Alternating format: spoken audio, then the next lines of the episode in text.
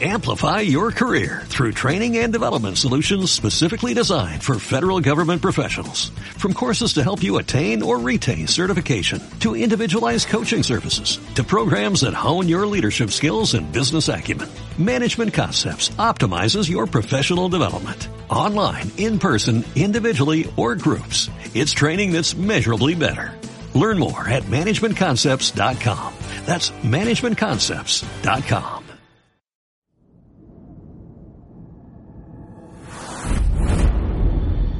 Un viatge per la història oculta. Un viatge per l'essència primordial del Pirineu. Àrea hermètica. El nostre foc. El nostre passat.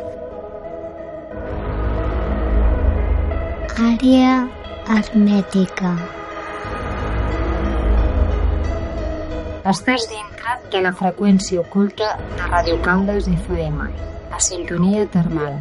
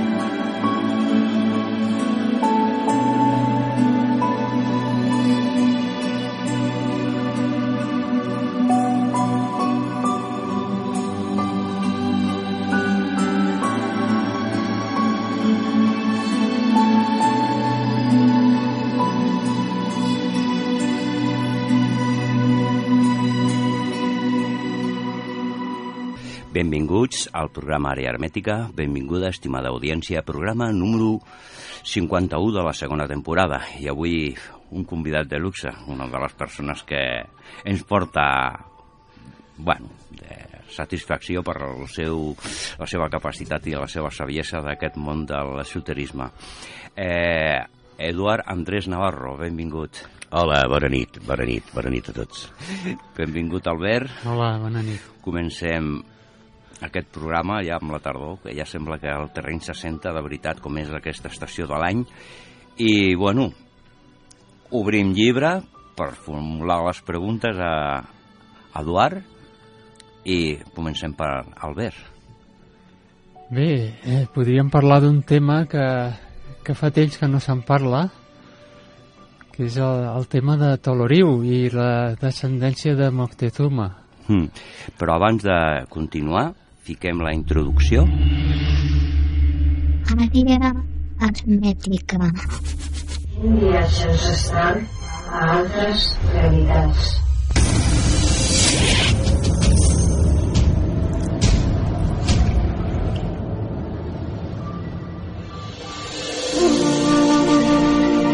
Avui al programa número 8 d'Àrea Hermètica tindrem a Eduard Andrés Navarro, estudiós de esoterisme, els temes que més l'apassionen, entre altres, són els secrets de Montserrat, gran coneixedor de camps de Rens Lecható.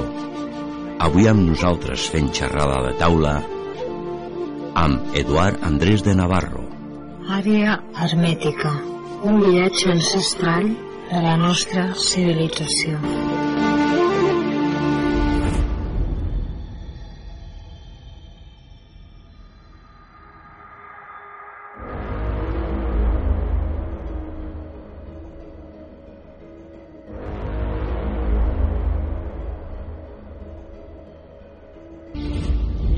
Vegada feta la introducció presentant a Eduard, donem inici al tema tan important Álvaro Grau de Toloriu, Maria de Montezuma i tantes històries.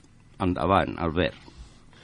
Bueno, doncs, eh, Eduard, sé que tu estàs bastant documentat d'aquest assumpte. Eh, què penses? Bueno, mira, tot això de, la de aquesta princesa asteca, que el Pirineu i tot això, tot això va començar en els anys 70 cap a l'any 73-74, quan Roca Muntanyola es posa en contacte amb un altre periodista molt interessat dintre del món de l'esoterisme d'aquella època, eh, i comencen d'alguna manera, eh, que eren en, en Josep Maria Armengou i Marsans, i eh, a través d'ell, eh, eh, Armengou va publicar un petit llibre, a través de Carme Set, en el que feia eh, relació d'uns estranys fets que havien passat en el Pirineu català a la zona de Toloriu, que és foradat i, i tot allò, i Pont de Bar. Eh, sembla ser que hi ha una història apòcrifa que ha sigut silenciada, que ha sigut callada, sobre els descendents de Moctezuma a Espanya. Està històricament documentat en la història de la conquista d'Índies que Cortés, quan va arribar a Espanya, portava amb ells els fills de Moctezuma, els legítims, que eren dos noies i un noi.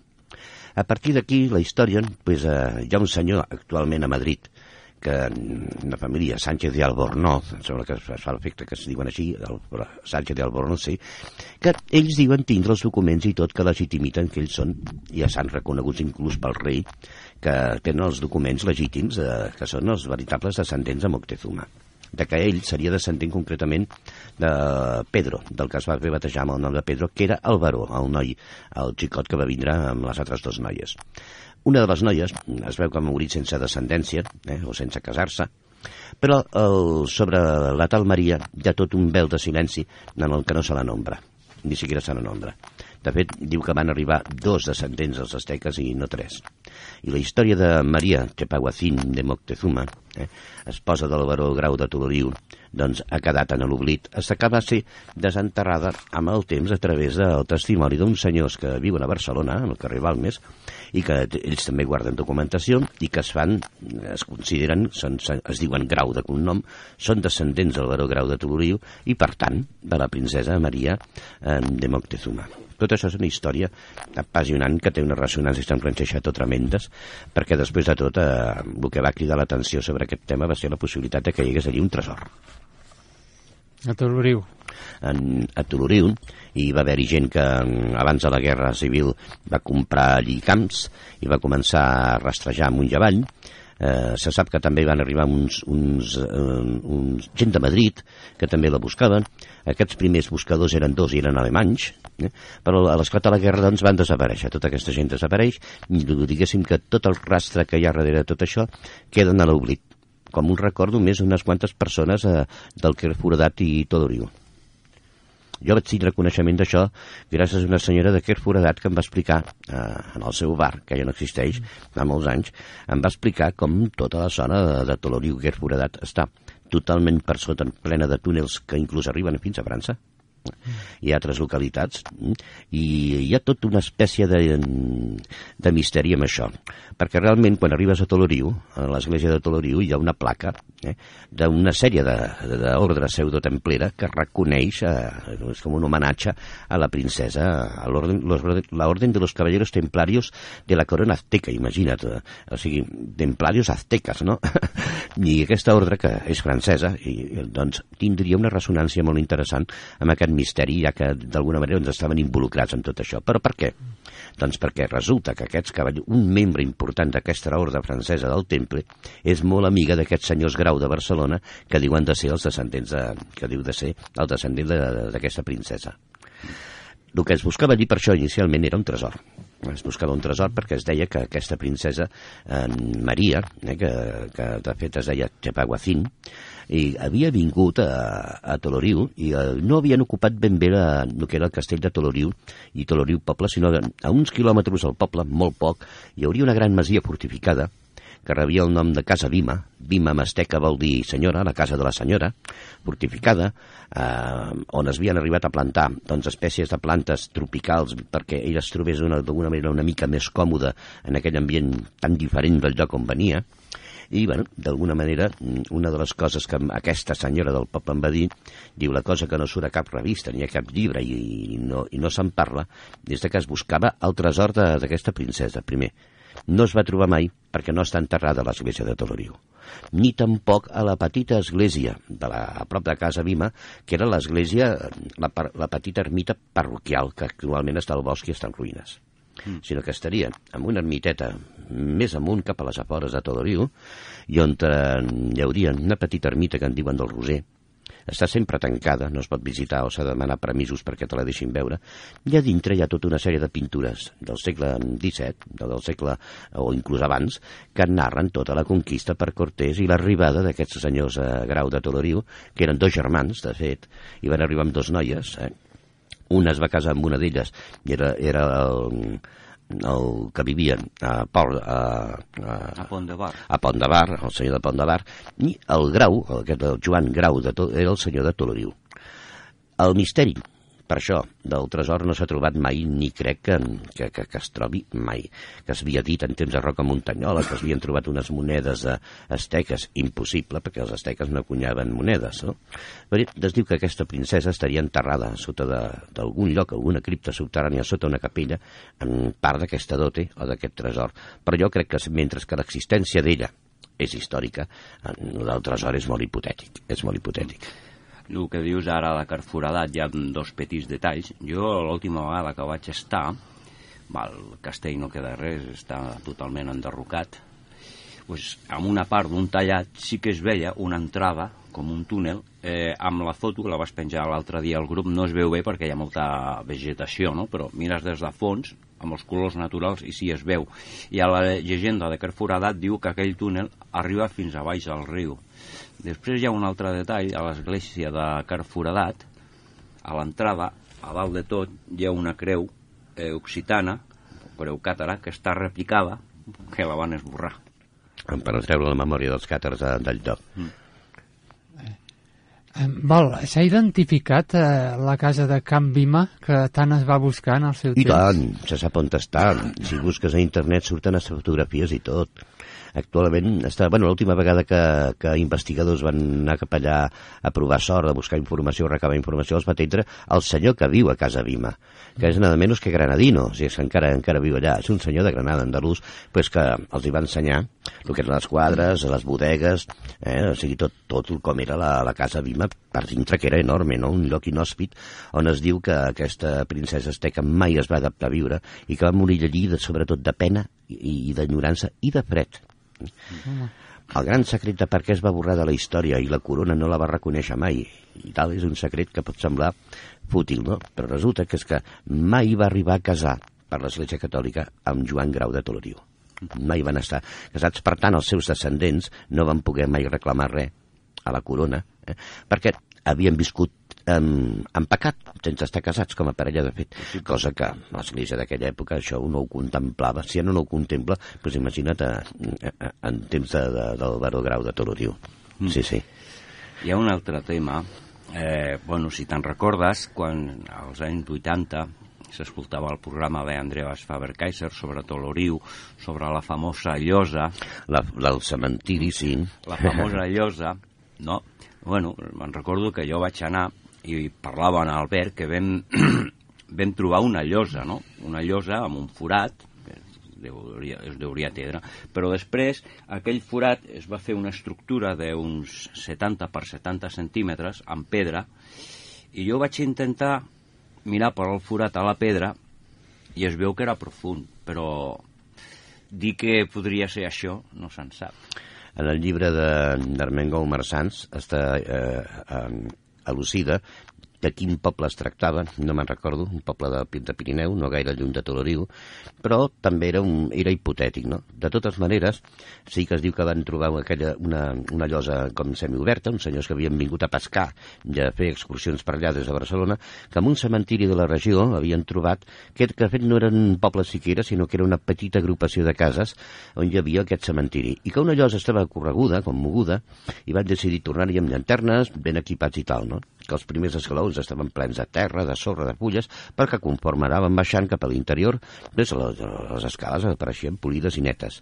I que allí hi havia tot, arribaven a un lloc on hi havia tota una bifurcació de túnels, i que dintre d'un d'aquests túnels es veia inclús una claror i se sentia com un rumor. Dius, bueno, pot semblar una fantasia, però a mi aquesta senyora que era filla d'aquest foradat em va explicar una anècdota molt curiosa de quan ella era, ella era una nena, quan era petita, el seu oncle li deia, què nena, vols que anem a dinar a França? Bueno, la, la portaven al bosc per un caminet, s'esmunyien per sota una roca, ja un cop a dintre ja anaven a parar amb una sala on hi havia inclús taules i cadires. I eren quilòmetres i quilòmetres de túnels per sota terra, amb places, bifurcacions, eh, túnels que anaven d'aquí cap allà. O sigui, com per, per creuar les muntanyes del Pirineu i tota la regió per sota terra, còmodament, no, no, sense anar ni siquiera encongits, fins que al cap d'unes hores de caminar, doncs arribaven a un altre lloc, on es pujaven un per unes escaletes, s'esmunyien per una altra pedra, anaven un poblet que allà era França, llavors per demostrar que havien estat a França portaven el midi libre, no? I portaven alguns productes a França, algun dia alguna cosa per demostrar que havien anat a França i havien tornat a casa aquest foradat per sota terra. O sigui que és increïble perquè et fas la pregunta de com es van fer aquests túnels i a quina època i de quina manera i per qui, no? Bueno, de fet, ja a qualsevol racó del Pirineu estan llegendes, tant a la part del Pirineu català com al Pirineu d'Osca, a qualsevol racó d'aquestes llegendes de túnels a castell molt a prop. Aquí tenim, per exemple, el castell de la Baronia de Centelles, que diu que hi ha un túnel que va fins a Sant Martí de Centelles, a baix del poble. O sigui, és molt tradicional la història de, dels túnels a, a les fortificacions de l'edat mitjana, és molt, molt habitual i a cada racó. I, bueno, com a cada racó, doncs, té la, la seva.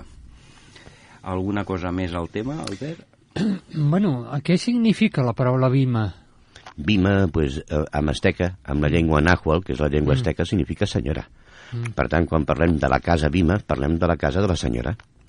d'aquesta tal Doña Maria de Chepaguacín de Moctezuma, esposa del baró Grau i de, Tolari, i de Toloriu. Vale, s'ha trobat algun, algun vestigi històric, alguna pintura que faci referència a aquest fet? No, que jo sàpiga no s'han trobat mai eh, pintures i tal, però bueno, el que estic dient en el sentit de que això que no surt a cap revista ni a cap lloc, aquesta petita capella del, que em sembla que es diu del Roser, que està tancada a, a Calicanto, i que hi hauria uns frescos de, de, de, del segle XVI o XVII, doncs que expressarien, sortirien eh, en les parets, tot això que, que faria una referència a la conquista azteca, inclús a internet hi ha un senyor que viu aquí a Catalunya que és mexicà i que va trobar i va fotografiar aquesta capella eh, i que com a, com a colofon en la fotografia, com a, com a lectura, posaven les, les raïces de mi pueblo en el Pirineo català, no? O sigui, vull dir que hi ha gent que s'ha eh, sentit parlar d'això. I, bueno, de totes maneres, jo no sé si encara són vius, perquè, clar, de, les, de l'època de, de Roca Muntanyol, als anys 70 i pico, hasta ara, però, bueno, aquests, aquests senyors Grau, que vivien al carrer Balmes i que ell deia que era, es feia dir Sar, no? Su Alteza Real, eh? un senyor Joan fulano de tal Guillem, de, de Toloriu i de i diversos títols que tenia. Feien recepcions a casa seva, extenia cartes, eh, podia ensenyar documentació que ho acreditava, i o sigui que el que passa és que haurien sigut la, la branca de la família oblidada eh, desvinculada de la història, precisament per aquest problema de, de, de, de, de, de parella de fet de, de la seva avantpassada. Digamos que ni ella ni els seus, eh, la seva descendència pues, eh, podien ser considerats perquè no, ell no havia estat casada amb, el, amb, els, amb, amb en Joan Grau. Per tant, havien tingut fills d'una manera, i havien viscut i tingut fills d'una manera il·lícita, segons l'Església Catòlica, i clar, imagina't perquè això figurés a, a les cròniques d'Índies o, o, o fossin reconeguts per la, per la corona espanyola a l'hora de reclamar doncs, algun tipus de dret, no? En canvi, mira com els, els descendents del que era el noi que es va fer batejar com a Pedro, eh, sí que viuen a Madrid i són reconeguts per la corona i tenen els seus títols nobiliaris això, han sortit per la tele, dient i aclarant i rient, eh, un tio molt simpàtic i molt ferm, aquest Sánchez del Albornoz, però mm, que desmentia aquesta història totalment, que no hi havia hagut tota aquesta, aquesta, aquesta noia no havia existit i que no existia cap misteri asteca relacionat amb els asteques en el Pirineu. Clar, seria una història amagada, una història apòcrifa, una història doncs, que s'ha volgut silenciar. Però tu creus que és real, el Sí, tema? sí, sí, jo crec I que en sí. què et bases?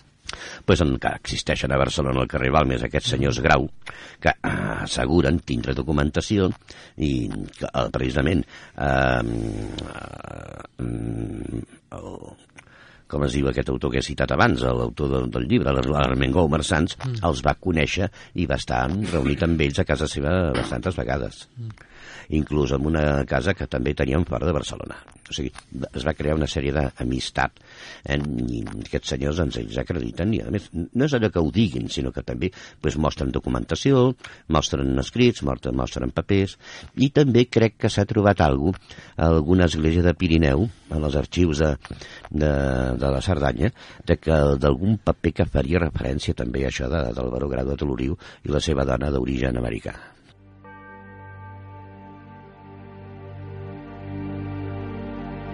Un viatge per la història oculta. Un viatge a altres realitats. Àrea hermètica. El nostre foc. El nostre passat. Estàs dintre de la freqüència oculta de Radio Caldes FM, la sintonia termal. Àrea hermètica. Estava buscant ara mateix una, una pedra de l'ermita i ahir justament al grup hi havia una persona que volia dir la traducció i volia dir Ave Maria Pere Cava Rector de l'any feixit de l'any 1645, que aquesta pedra és la que està no a l'església de Toloriu, sinó darrere, Uh -huh. que és la que té la forma rodona. Suposo que és aquesta ermita que dius tu. Pues no m'extranyaria que sí. Podria ser que sí, perquè n'hi ha vàries. I aquest, no, aquesta no sé si és arrodonida de veritat, perquè clar, jo la, les fotografies que he tingut accés pues, es, veu de, es, es veu de manera frontal. Però no m'extranyaria perquè és bastant antiga i la part arrodonida pues, seria l'absis que clar, al caure darrere doncs, no, no s'aprecia les fotografies. Però l'interessant és això, que si es veu que s'hi pots entrar o t'hi pots acostar perquè té dues petites finestretes, una a cada cantó de la porta, i es veu que a través de la finestra, encara que estigui fosc i si bé siguin finestres molt petitones, es veu que sí que es poden apreciar aquestes pintures. Clar, quina casualitat que hi hagi unes pintures justament allà que parlen de la conquista asteca i que parlen de com van arribar aquests senyors allà, no?, amb les seves, amb les seves I companyes. de quina època serien aquestes pintures? Segons m'han dit a mi, del segle, bueno, d'època posterior a la conquesta, quan van arribar Cortés, sí, el 1500, pues, compta que sobre el segle, el segle XVI o XVII. Ah, O sigui que no serien pintures recents pintades allà per, Ah, per, exacte. per donar credibilitat a l'enigma, no. Es veu que són més antigues. I, bé. I bueno, Albert, el tema alguna cosa més a afegir? Bueno, ja hem dit, ja ha dit bastant, em sembla.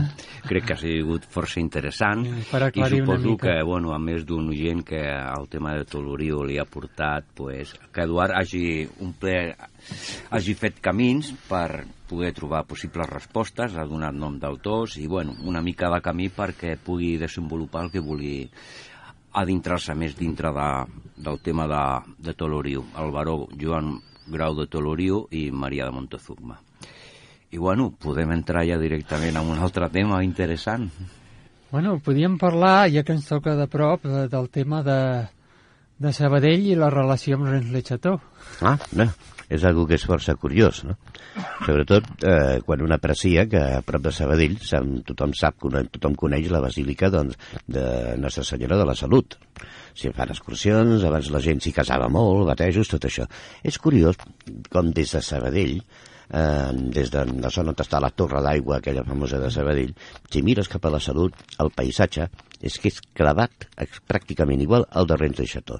Dies, bueno, ja, s'hi sembla. No, no, és que s'hi sembla molt, inclús amb una entalladura de vermellosa, que és d'una part de la riera, que seria l'arroyo de Colers de Rennes de Chateau. Veus que hi ha una similitud, inclús el turó, allargat, cobert de, de bosc, del que sobresurt la torre de, del campanar de la Salut. Dius, bueno, i, bueno, i quina relació pot tindre amb Rennes Chateau? Doncs sí que la té, perquè resulta ser que la Salut s'assembla molt a Notre Dame de Marseille, que és una petita capella a, Limoux, al sud de França, i que té molta, molt, molt que veure amb el misteri de Chateau i sobretot amb el famós eh, bisbe Monsenyor Arsène Villard, que era el, el bisbe que que d'alguna manera va protegir a Berenger Sonier, no? I el sí. va encobrir d'alguna manera. Aquest, aquest senyor, aquest bisbe, no va parar de fer transaccions sota mà amb representants i tal per poder-se quedar amb Notre Dame de Marseille on ja és el que dèiem abans, no? de que hi havia mm, una cripta on s'amagaria un relicari d'or amb el cap d'un rei sagrat i, potser, i possiblement potser també or, no? Perquè sabem que Monsenyor Estem Villar anava darrere de, de l'assumpte econòmic, però amb molt interès. No? Mm. Ara, la relació que tindria la salut amb Notre Dame de Marseille i sobretot amb el tema de Sabadell seria que tu ja saps que quan va, va vindre la Revolució Francesa doncs el bisbe d'aquella regió de Rennes de Chateau i tot això que era conde d'Alet i, i bisbe de, de la diòcesis d'Alet que era Monsenyor de la Cropt i de Chanterac eh, aquest bisbe, si vas a l'església de Sant Daniel a Sabadell, encara pots veure la seva tumba, on hi ha enterrat.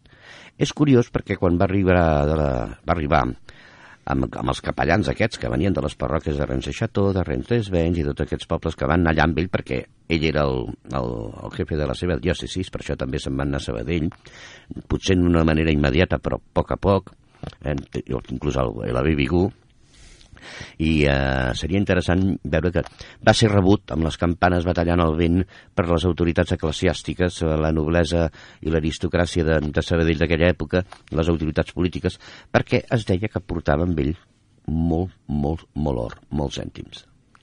I es diu que realment, quan va visitar tots aquells voltants i tot això i va conèixer pues, la salut, eh, li va recordar molt segurament a Notre Dame de Marseille, però la salut estava molt deteriorada i ell va financiar els arreglos, sobretot el campanar, eh, perquè eh, amb fondos que mai es va aclarir d'on treia, o com, altre, com altres obres benèfiques que va fer a Sabadell en fondos que no se sabia d'on treia, mai es va descobrir d'on treia l'or, però presumiblement era el tresor, doncs part del tresor de Rennes Chateau famós, eh, que també va trobar després a Onir, i d'alguna manera el que és interessant veure que els capellans que van vindre amb ell van ser com recluïts a una, una espècie d'hospital per gent pobra i tot això la casa Meca ja no existeix, va ser derruïda. Els Meca per això que són una família aristocràtica de Sabell encara existeixen però per no me n'hi sentir parlar d'això perquè una vegada que els hi van aconseguir preguntar a un amic meu mm, per telèfon va dir que no tenien ni idea de cap poble del sud de França ni tenien res que veure ni amb res de Chateau ni amb res de res. Potser perquè s'ha perdut la memòria o potser perquè amb ells els hi va tocar de lluny. Eh? Però és curiós veure com aquest Monsenyor de la Cropte es veu que va prohibir als capellans que el van acompanyar doncs, parlar amb ningú, no podien fer missa, no es podien bellugar, no podien tractar amb la població, perquè, clar, parlaven francès. Però, senyors meus, si a Sabadell es parlava català en aquella època i aquests capellans venien del sud de França, doncs per força tenien que parlar occità perquè estava ben demostrat que l'època de Saunier i molt abans aquella part del sud de França es parlava l'occità. I... Una barreja d'occità català, com passa sí. a Kilian. Per això l'església de Renunciató, que diuen que està escrit el nom en castellà, Santa Maria Magdalena, no, està escrit en, en occità, Santa Maria Magdalena, quan en francès seria Sant Maria Madeleine. Però tot això donant molt que parlar per un senyor gran d'allí, a Renunciató em va dir, ui, a l'època del capellà que, que, que vostès investiguen, a tota aquesta regió es parlava el, es parlava el patuer. El... Bueno, és aquell occità que, de fet, el no tenir estat ni Catalunya ni Occitània eh, no canvia de cop, sinó que és una barreja entre català i occità. Exactament. Nosaltres sí. coneixem amb el David el Tèrric, que és un noi que, que parla i s'entén, té moltes paraules catalanes, aquest, aquest dialecte d'allà. diria. Nosaltres, en, en un moment donat, amb un altre col·laborador fa molts anys, vam intentar localitzar la tumba de Vigo a Sabadell, que ens van dir que era pràcticament impossible, perquè, clar, si només era un pobre capellà, possiblement va ser enterrat en qualsevol part del cementiri vell, un, un usari on que, que després de tants segles no deu quedar ni tumba ni deu quedar absolutament res. En canvi, la tumba del bisbe, com que era un personatge important, doncs, eh, doncs sí, sí, està a l'església de Sant Daniel, va ser piulada dos vegades. O sigui, dos vegades van intentar trencar la tomba i van esparcir els ossos por ahí, perquè com si algú busqués alguna cosa en aquesta, en aquesta tomba, no? com es va intentar també violar la tumba de, de Gaudí eh, un parell de vegades, no? perquè deien que es diu que sota la tumba de Gaudí en la cripta de la Sagrada Família s'amaga un secret, un secret que tindria que veure amb Renze Chateau, com no, perquè es, es parla de que Antoni Gaudí, a través de, de, de, de, de Bontsardà i de la masoneria regular d'aquí de Barcelona, a través de la francesa, va ser l'últim detentador del secret de Renze Chateau. No? És curiós veure que llavors què es posa a fer? Canvia de caràcter i de ser un senyor estirat i super eh, senyorito que era, es converteix en un fervent catòlic que quasi semblava un indigent, no? I de cop i volta edifica un temple expiatori que es diu la Sagrada Família, no? Ah, clar. Referent a, a què? Referint-se, pues, no sé, a Ah. quelcom, a quina Sagrada Família concretament? Sant Josep, la Verge i el nen Jesús, o Oh, aquest llinatge famós al sud de França que es parla de, de que existiria realment encara dels descendents de Jesús i Maria Magdalena i tot allò que, que abans hem estat comentant una mica per sobre no, d'aquest llinatge, d'aquesta descendència i de com hi ha molta iconografia que mostren a Maria Magdalena doncs, amb les seves relíquies, la calavera, la seva jarreta, eh, que podria ser la calavera de Cris i, la, i les centres del seu cos, les relíquies que va portar amb ella Maria Magdalena, però moltes vegades també representada amb dos nens petits en els braços, eh? tant aquí a, a Santes Creus com inclús a Toledo i altres llocs d'Espanya hi ha moltes representacions de Maria Magdalena amb dos nens, que diuen que no són dos nens sinó que són un nen i una nena eh? la nena es diria Sara i el nen es diria Jesús també Jesús com el seu pare o Amador es deia Jesús Amador això almenys és el que diu Ramon Herbàs eh? es deia Amador i d'alguna manera eh, aquí ens trobem potser els símbols del grial no? la llança, el nen i la copa, la nena la, la veritable sang real el llinatge de, de, de Jesús i Maria Magdalena que potser van ser nens que no van ser engendrats d'una manera normal, és dir, a través del sexe normal i corrent, sinó tot el que havíem estat parlant de l'electroespermogènesis, Es- o sigui, a través d'estímuls, a través, a través d'una energia eh, que fecundaria l'òvul de, de Maria sense necessitat de que hi hagués un contacte sexual directe. Però a través d'una imposició de mans de Jesús, òbviament. Mm. A França vinculaven també, ara que deies el nom d'Amador, l'abadia de Rocamadour. Sí. En al, alguna vegada també s'ha comentat, però bueno, no, no documentat, no? però que havia sortit algunes vegades i converses. que és Occitània, també. Mm, el Rocamadour. Roca Madurita, ni també un reducte important, em sembla, dels càters, també em sembla recordar. Clar que bueno, tota aquella zona del sud de França estava, està plena de, de, de vestigis del catarisme, no? és on, on va eclosionar en, en tanta força. Però encara hi ha la pregunta que també, de lo que, lo que deia Agustí Andreu, no? realment, què era el catarisme, com es va originar el catarisme i d'on venia realment aquest catarisme, no? De la mateixa terra, del druidisme, de l'Atlàntida... Ell parlava de que el secret estava relacionat, eh, amb, com altres parts del món, amb un secret que ve de l'interior de la muntanya, de l'interior Ara. de la terra. Exacte. Que ja era anterior als càtars. Els No. càtars va ser una manifestació d'aquella època. Va ser la manifestació d'un contacte amb el món intraterrestre. o sigui, així de clar. Eh?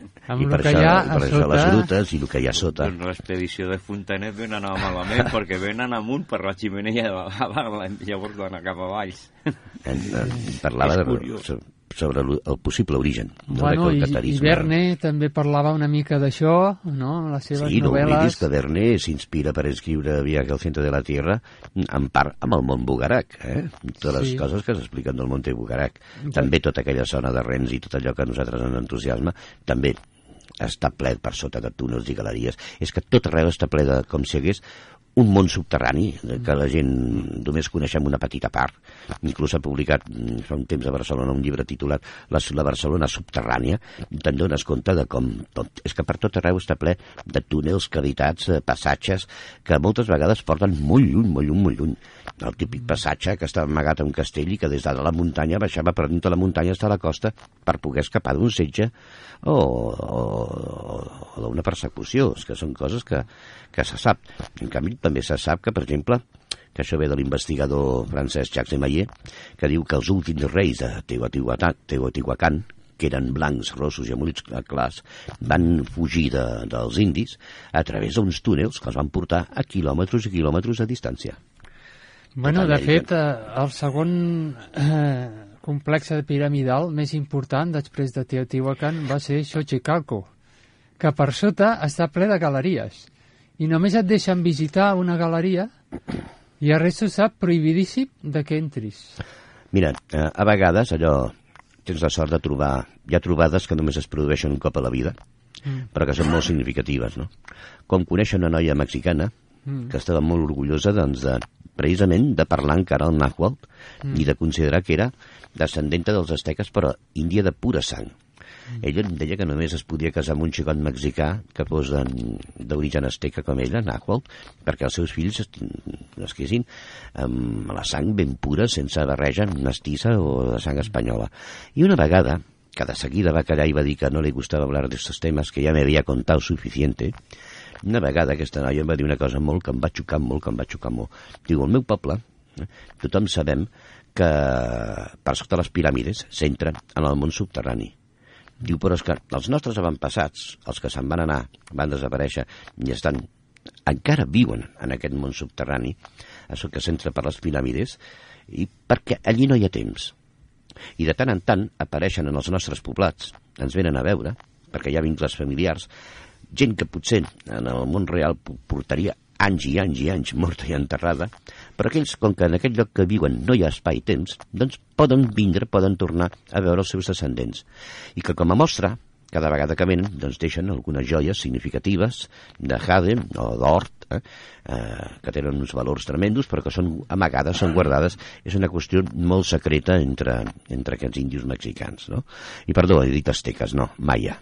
Maia, Maia. De, de, de la zona de Yucatán, era aquesta noia. Mm, de Yucatán, val i que els maies encara guarden molts secrets, inclús eh, el fet d'això, de, de, de, Jo vaig estar a unes piràmides eh, fa, fa anys ja a Valladolid, que és una ciutat de la península de Yucatán, que m'explicaven que feien fotos perquè era una piràmide raríssima, eh, parlo del complex d'Ek Balam, llarguíssima, i que l'havien acabat de, de descobrir i perquè Mèxic està ple de piràmides colgades per la vegetació, que no hi ha prou pressupost pues, per...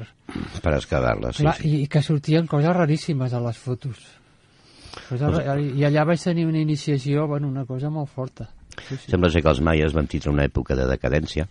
Sempre s'ha dit que van desaparèixer. No és que desapareixin, desapareguessin, sinó simplement van abandonar les seves ciutats. Aquell noi em va explicar que la memòria popular és perquè havia cultura sequera tremenda, Eh?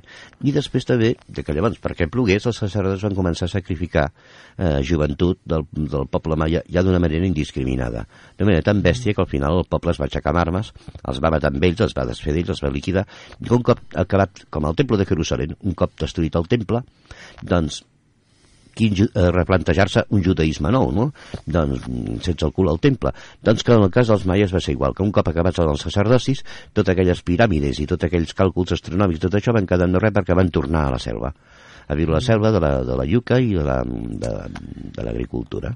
Sí, perquè allà hi havia dos mons. Jo que he viscut allà a la selva, maia, vaig estar bastant temps. Mm -hmm.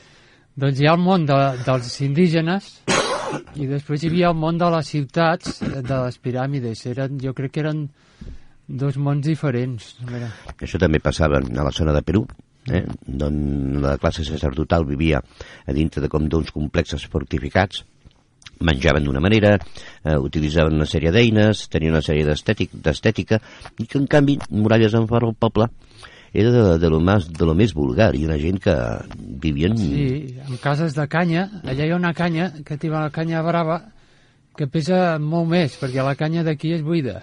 alguns d'aquests imperis indis, per això van ser capaços de fer uns canals d'aigua que van irrigar el desert i que encara existeixen, que són unes obres d'enginyeria increïble, no? Per, per lo antics que eren i els mitjans que tenien.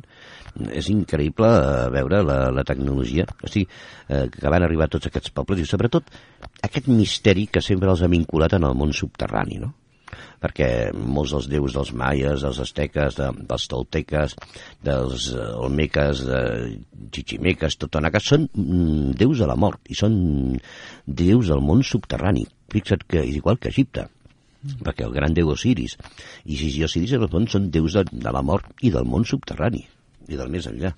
No són déus celestials. Estan en el cel representats en les estrelles, però el seu domini és un domini subterrani, el domini de la mort. I és això involutiu o és positiu? Aquest, eh, Jo diria que podria ser la resposta a alguns misteris del cristianisme que no coneixem.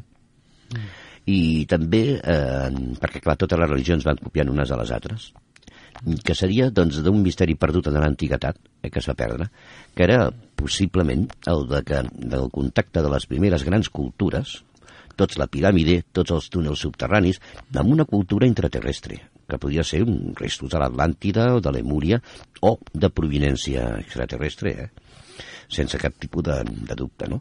Inclús quan eh, s'han fet anàlisis de, dels, de, dels píxels i dels fotogrames de, de, de Marte, s'han trobat que les piràmides i les cares a Marte, que aparentment no eren més que una fantasia de, de, de quatre autors mig bojos, però després s'ha descobert que guardaven una relació geomètrica complexa entre aquests monuments uns Sí, amb els no, la, altres. no era la resposta de les ombres de la fotografia, sinó que tenia les- un, que hi havia un sentit geomètric. un sentit geomètric, geomètric intrincat no? de, entre els monuments i tal. Llavors clar, es, fa, es va pensar de que potser a Marte fa però milions i milions i milions d'anys podria haver-hi vida i una civilització que, que tirava endavant, que després eh, va haver un canvi climàtic tan fort que, que el, el planeta va quedar totalment acabat. S'han trobat inclús restes d'aigua ja a Marte, o sigui que se sap que era un, un planeta que potser en un moment del temps va ser un planeta viu i que potser va tindre vida i una civilització desenvolupada. Això tindria potser que veure també amb alguns dels misteris que es van trobar a la Lluna, l'Apolo 13 em sembla que és eh, que li tallen les comunicacions, Houston tenemos un problema i li tallen, canvien de canal, no? Perquè estaven dient que estaven veient alguna que ells percebien alguna i tal. I després els problemes que va tindre JJ Benítez eh, en els seus programes documentals quan va tocar el tema dels restos arqueològics de la Lluna. Deia, un llibre molt interessant d'un autor rus, que deu ser avui dia introbable, La cara oculta de la luna, i es parla de possibles restos arqueològics, a, a la, sobretot a la cara oculta de la lluna, i de com hi haurien potències que ja tindrien bases allí, sobretot els russos i els americans, i una altra base, que no seria russa ni americana, que seria una base que els primers que van arribar realment a la lluna que van ser els alemans. Bueno, ara han tret una pel·lícula del Brad Pitt que ell arriba amb una base a la Lluna. Vull dir, és que a vegades al cine també t'estan dient coses. A mi em va dir una vegada una persona eh, bastant lligat en el món del periodisme, que el cine, sobretot el cine nord-americà d'aquest gènere de ciència-ficció, revelaven els secrets que tenen, eh? Clar. però d'una forma tan inverosímil que la millor manera que tenien d'amagar-los era ridiculitzant-los a través del cine, Sí. no? En pel·lícules de Sí, ciència-ficció. això ho fan, ho fan, hi ha un, un investigador, l'Alice Putney, que ho explica molt bé. O sigui, quan un tema el vol ridiculitzar, el tema Omni i Men in Black, no? el tema d'aquesta l'oricalco, aquesta aleació d'or i titani que segurament, segons aquest investigador, eh, ja està descobert pel sistema, però tenen és tecnologia secreta. Sí, i que inclús hi hauria jaciments, no?, en el planeta, ocults. Bueno, és una aleació que es fabrica. Es fabrica per a partir d'una sèrie de materials que costen de, trobar. titani i d'or. Ja, També exemple, hi havia un sí. antic acer molt lleuger i fort, quatre vegades més que... Eh, o sigui, l'oricalc seria quatre vegades més resistent que l'acer. Eh, superconductor, a temperatura ambient Uh -huh. i biocompatible per fer pròtesis. O sigui que seria un, un element revolucionari. I, bueno, eh, diguem, diuen que, pues, que els militars van com a mínim 50 anys adelantats de, de nosaltres. De fet, moltes D'això estic, tecnologies estic seguríssim. Que primer que, són militars i després són civils. el que a nosaltres ens arriba a nosaltres com a tecnologia punta, per ells ja és antiquada. Buh, això ja és antiquat. Per això ens la donen. Les pantalles planes, tot això ja fa, fa molt temps que... Tens veure fins i tot maquinària industrial. O sigui, la soldadura TIC amb, amb gas d'argó era un invent alemany per, per, perquè la soldadura normal d'electroda mm, quan fotien l'UV1 i l'UV2 patava Patada, sí, sí. i, i van dissenyar aquesta màquina de soldar que és amb, el, amb, amb gas d'ar- d'argó val? i quan feien els UV1 pues, no tenien aquests, eh, aquests problemes no? perquè era una soldadura i després els americans eh, la utilitzaven per fabricació d'armament i fins a l'anys finals dels 70 no entra a comercialitzar-se aquesta màquina, no? amb aquesta tecnologia els- els i es va inventar per als per als, als, als missils a l'UV1 i a l'U- i a l'UV2 El de, la, les SS científiques potser eren molt dolents, perquè ja sabem que els nazis pues, eren molt dolents, però tots ho eren. I jo, per mi, un dels grans descobriments que van fer els científics alemans va ser la famosa campana, eh? que va ser una, la força de l'antigravetat, o sigui, descobrir l'antigravetat, la força particular de l'èter. O sigui, una forma d'energia neta, inacabable, incontaminable, o sigui, que els hi permetria a Alemanya no dependre de la, de la benzina ni del petroli Exacte. i, desenvolupar una, una tecnologia tremenda. De fet, aquesta campana diuen que va desaparèixer amb el seu creador, el general Kammler, a l'acabar la Segona Guerra Mundial, no? va desaparèixer. I que Bueno. quan Patton va arribar allà, ja, i els russos van arribar allà, mm, ja només quedava una estructura de pedra circular eh, que és on s'havia apoyat eh, aquesta campana, no? que anava amb una sèrie com de, de circuits d'una aleació també especial de metalls amb mercuri dintre i que giraven d'una forma molt vertiginosa, vertiginosa sobre si mateixos. Això em fa pensar en la pel·lícula Contact, no?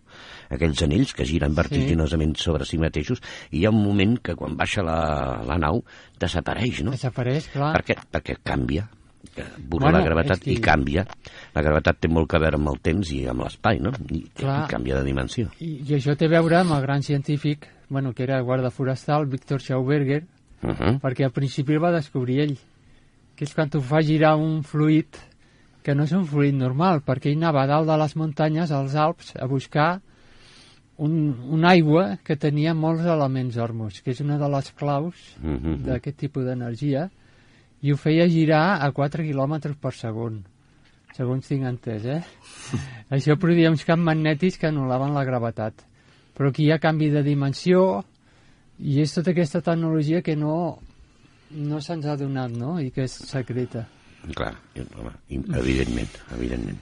I prohibida, vamos. Força interessant tots aquests treballs i aquells experiments i bueno, surten a la llum ara una mica I sí, això té a veure amb l'experiment famós Filadèlfia, que feien el mateix però amb electricitat, en camps magnètics amb generadors. Mhm. I poder té, té a veure amb Tesla, el que feia Tesla. Sí, no, no, no. Hi ha moltes coses que se'ns ha amagat. Jo estic segur de que qui sap si hasta no hi ha hagut inclús un contacte directe entre diverses nacions i civilitzacions Sí. extraterrestres i que potser part d'aquesta tecnologia són regalos que ens han fet ells. No?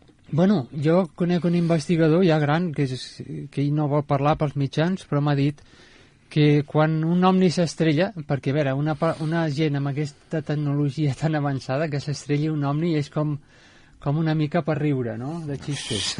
Ho fan per, perquè eh, aquí agafem la tecnologia i evolucionem una mica més tecnològicament. Mhm. El tema del transistor, per exemple, Sí. apareix com un, un salt eh, qu- quantitatiu bestial, no? Des de la vàlvula de buit fins al Només- transistor.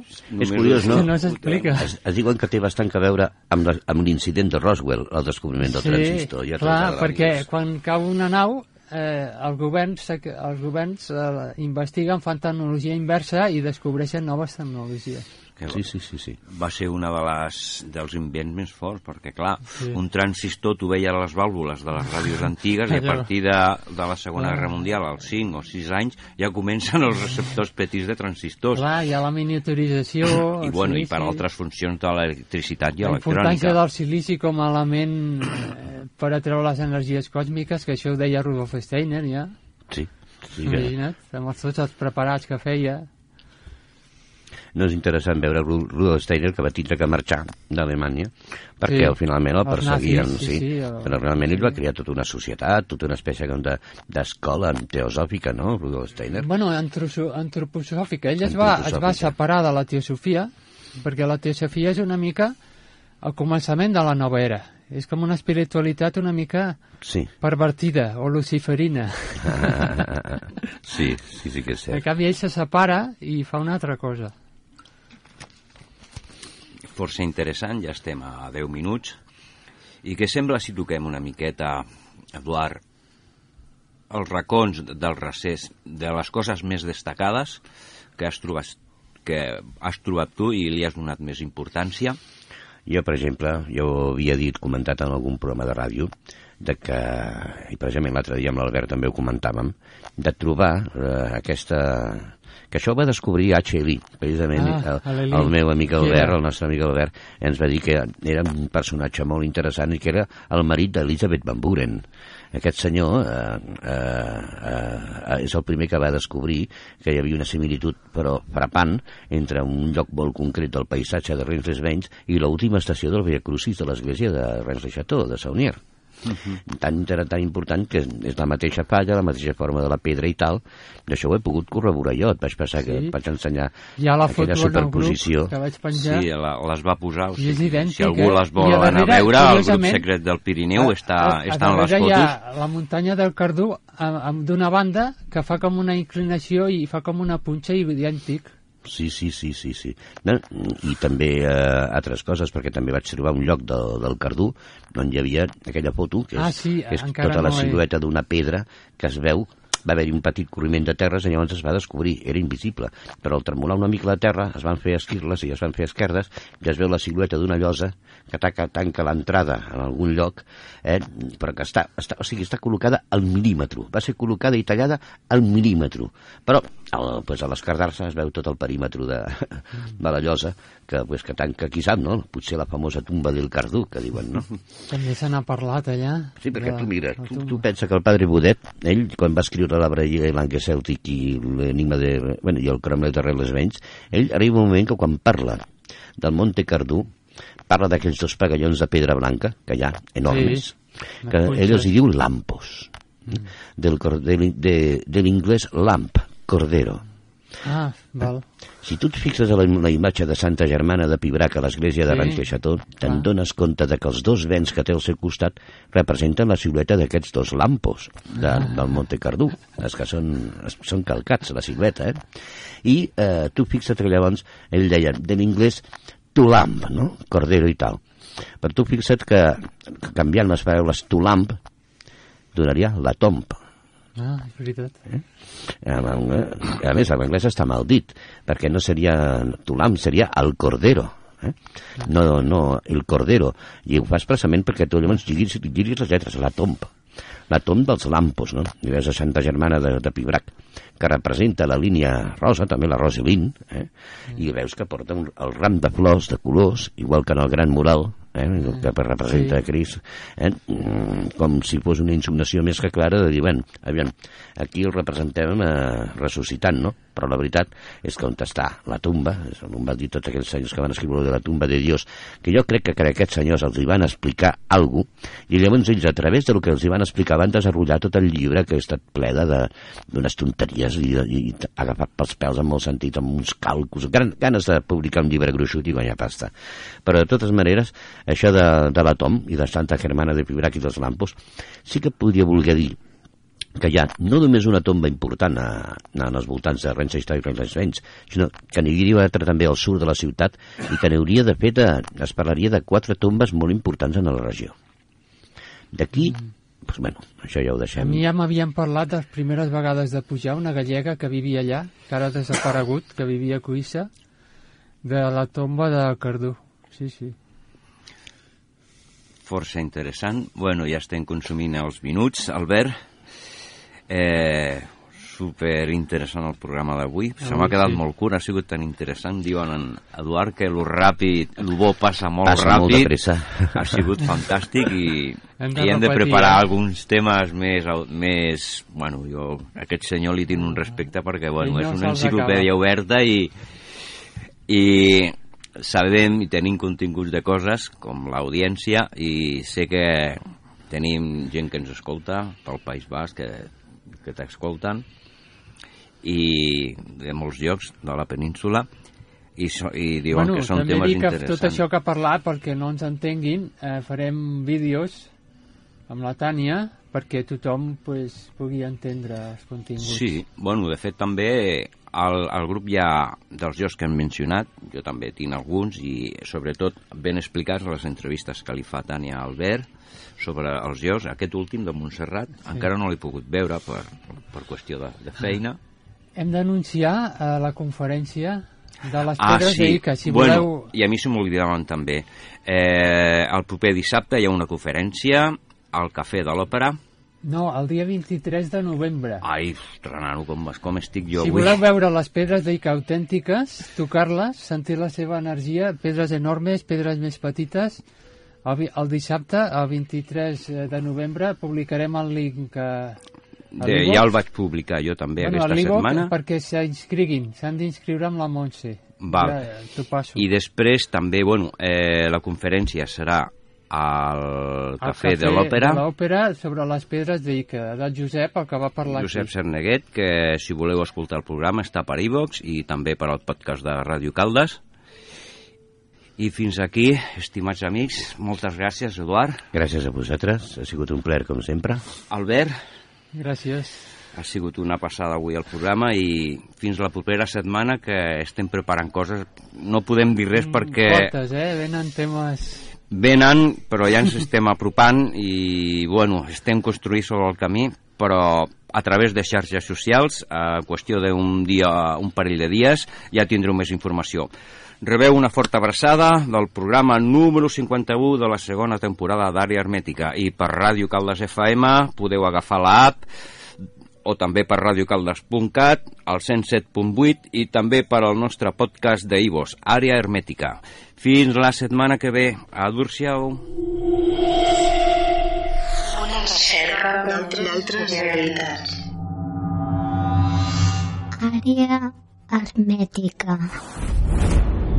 Un viatge per la història oculta. Un viatge a altres realitats. El nostre foc. El nostre passat.